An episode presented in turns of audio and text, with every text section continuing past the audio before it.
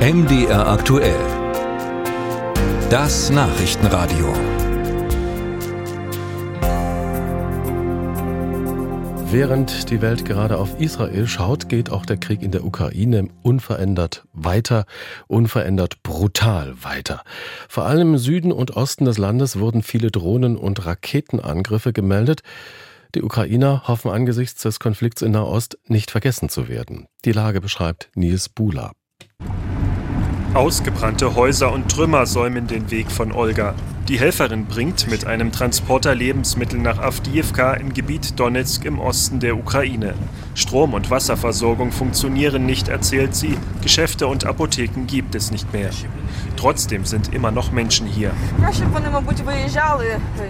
Natürlich wäre es besser, an einen sicheren Ort zu gehen, aber wir überreden sie auch nicht zu gehen. Wir verstehen sie, sie wollen zu Hause sein und sie sind alle traumatisiert, psychologisch und moralisch um 200 Prozent. Laut der Militärverwaltung von Avdiivka leben noch etwa 1600 Menschen in der Stadt. Seit drei Tagen habe es keine Evakuierungsaktionen gegeben, weil sie Avdiivka nicht verlassen wollten. Vitali Barabasch, der Leiter der örtlichen Militärverwaltung, spricht von einer angespannten Situation. Der Feind versucht ununterbrochen, die Stadt zu umzingeln. Sie machen das Tag und Nacht. Auch der Beschuss hört nicht auf. Und es gibt viele Luftangriffe, die die Stadt zerstören. Unter den Trümmern liegen Menschen, die wir leider noch nicht erreichen können. Jeden Tag haben wir Verluste. Gestern wurden drei Zivilisten getötet. An der gesamten rund 1000 Kilometer langen Front meldete der ukrainische Generalstab gestern über 90 Kampfhandlungen. Angesichts der Entwicklungen im Nahen Osten gibt es weiterhin die Sorge, dass der Westen militärische Hilfen nach Israel verlagern und mit der Unterstützung der Ukraine nachlassen könnte.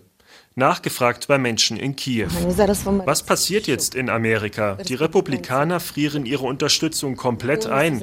Dort wird ja der Sprecher des Repräsentantenhauses gerade gewählt. Und wenn man sich anschaut, wer dort gewählt werden soll, wird sich das auf die Unterstützung der Ukraine auswirken. Geben Sie uns alles, was wir brauchen, damit wir hier so schnell wie möglich alles erledigen. Und danach wechseln Sie zur anderen Front, der israelischen. In den USA wird zurzeit über weitere Militärhilfen verhandelt. Präsident Biden will beim Kongress etwa 100 Milliarden Dollar beantragen. Mit dem Geld soll nicht nur die Ukraine unterstützt werden. Der ukrainische Militärexperte Jefen Düki sieht darin eine Strategie Bidens.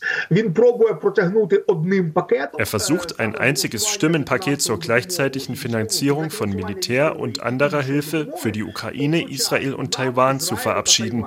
Das heißt, drei Länder in ein Paket aufzunehmen. Bei Israel und Taiwan haben die Republikaner definitiv keine Einwände. Auf diese Weise könnte die Hilfe für die Ukraine ausgeweitet werden, die die Trump-Unterstützer in Frage stellen stellen.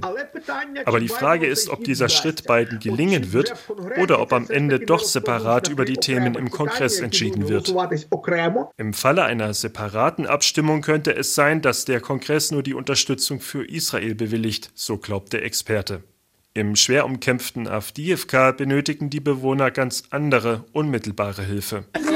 Ich kann meine Brüder nicht erreichen. Ich kann sie einfach nicht erreichen. Wenn sie mich vielleicht sehen würden, wenn sie herausfinden würden, dass ich noch lebe. Stimmen von Menschen in der Ukraine. Aus Kiew war das Nils Bula.